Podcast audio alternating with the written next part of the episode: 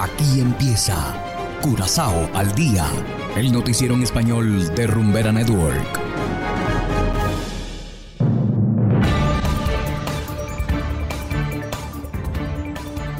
Muy buenas tardes, estimados oyentes de Rumbera Network 107.9 FM. Bienvenidos sean a esta nueva emisión de Curazao al día. Igualmente saludamos a quienes nos escuchan en formato podcast a través de noticiascurazao.com.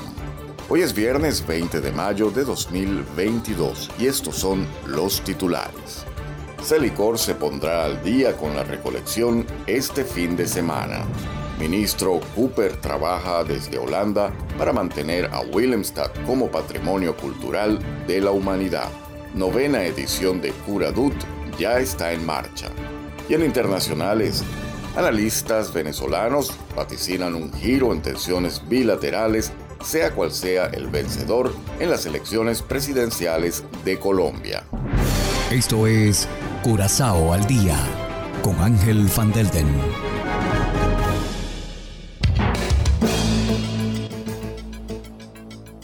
Empezamos con las noticias de interés local. Esta semana Celicor no ha podido cumplir con la recolección de desperdicios en todos los vecindarios. La empresa dio a conocer que se pondrá al día este fin de semana. Hoy empezará la recolección en los barrios en donde ayer no se recogió la basura. En cuanto a la ruta de hoy, esta se trasladará al fin de semana. Celicor seguirá trabajando mañana sábado y también el domingo para poder cumplir con todos los vecindarios pendientes. La empresa todavía no explica el motivo del retraso. Y continuando con las noticias, el ministro de Tráfico, Transporte y Planificación Urbana, Charles Cooper, está haciendo todo lo que está a su alcance para mantener a Willemstad en la lista del Patrimonio Mundial de la Humanidad. Cooper permanecerá en los Países Bajos hasta el 24 de mayo. Willemstad ha estado en la lista del Patrimonio Mundial durante 25 años. Para mantener este estatus, el ministro se reunirá con el secretario de Estado de Cultura y Medios de los Países Bajos, Gunay Uslu.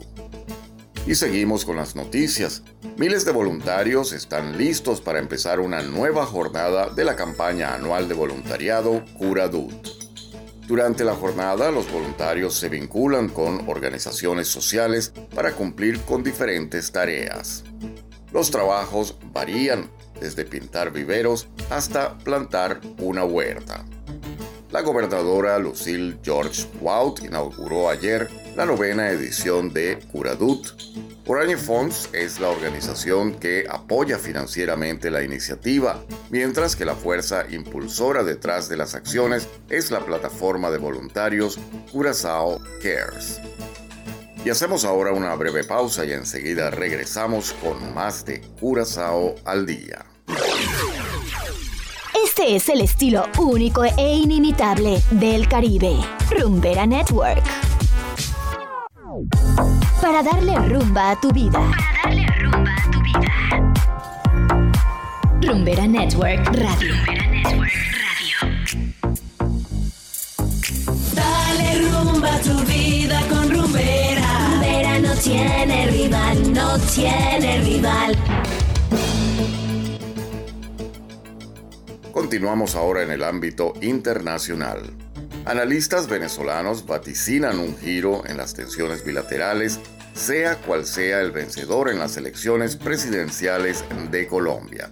Escuchemos el siguiente reportaje por cortesía de La Voz de América. Venezuela y Colombia rompieron relaciones diplomáticas a comienzos del año 2019, cuando el gobierno de Iván Duque reconoció al opositor venezolano Juan Guaidó como presidente interino. Desde ese momento hasta hoy, los choques verbales entre Iván Duque y Nicolás Maduro han sido constantes, pero analistas coinciden en que las elecciones presidenciales de Colombia podrían cambiar el panorama. Definitivamente, pase lo que pase, habrá un cambio de estrategia con respecto a Venezuela y tiene que haberlo. En el caso de Petro, por supuesto que veremos una reanudación absoluta y definitiva de las relaciones diplomáticas, políticas, comerciales. En el caso de que resulte vencedor Federico Gutiérrez, no hay dudas de que vamos a ver eh, un cambio de estrategia también, por supuesto, más tímido porque hay mayores resistencias y mayores críticas con respecto al gobierno venezolano. Va a bajar un poco el tono, eh, llegamos a la cúspide de, los, de, los, ataques personales y creo que eso va a estar dentro de esta geopolítica mundial de negociación y de diálogo entre poderes arriba de carácter supranacional. Ni Maduro ni Guaidó han apoyado formalmente a alguno de los dos candidatos favoritos a ocupar la presidencia de Colombia. Sin embargo, expertos creen que, de resultar vencedor Gustavo Petro, buscaría reconfigurar las alianzas de izquierda en Latinoamérica. Pero inmediatamente ofreciéndose para el diálogo, eh, pidiendo cambiar la sede de México a Bogotá, eh, planteándose como la opción para las negociaciones en caso de ser Fico, yo creo que también baja el tono de Duque. Sin embargo, este posible giro en las relaciones bilaterales estaría marcado por un previo acuerdo con Miraflores para regularizar la economía y el tránsito en las zonas limítrofes. Tenemos más de 2.000 kilómetros de frontera común y un comercio que en su mejor momento llegó a 7.000 millones de dólares Colombia es el mayor receptor de venezolanos, abrigando a cerca de 1.700.000 migrantes, entre ellos políticos disidentes que solicitaron refugio al gobierno de Iván Duque. Debido al cierre de los consulados en 2019, estos ciudadanos se han quedado sin la oportunidad de tramitar sus documentos de identidad como por ejemplo el pasaporte.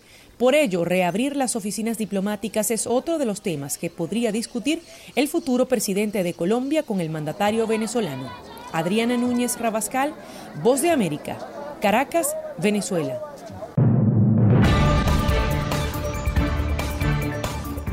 Y de esta manera, estimados oyentes, llegamos al final de Curazao al Día.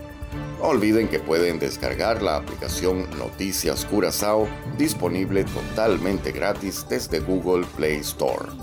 Trabajamos para ustedes Gustavo Gómez en el control técnico y ante los micrófonos Ángel Van. Tengan todos una feliz tarde y será hasta la próxima semana. Aquí termina Curazao al Día, el noticiero en español de Rumbera Network, 107.9 FM. Thank you.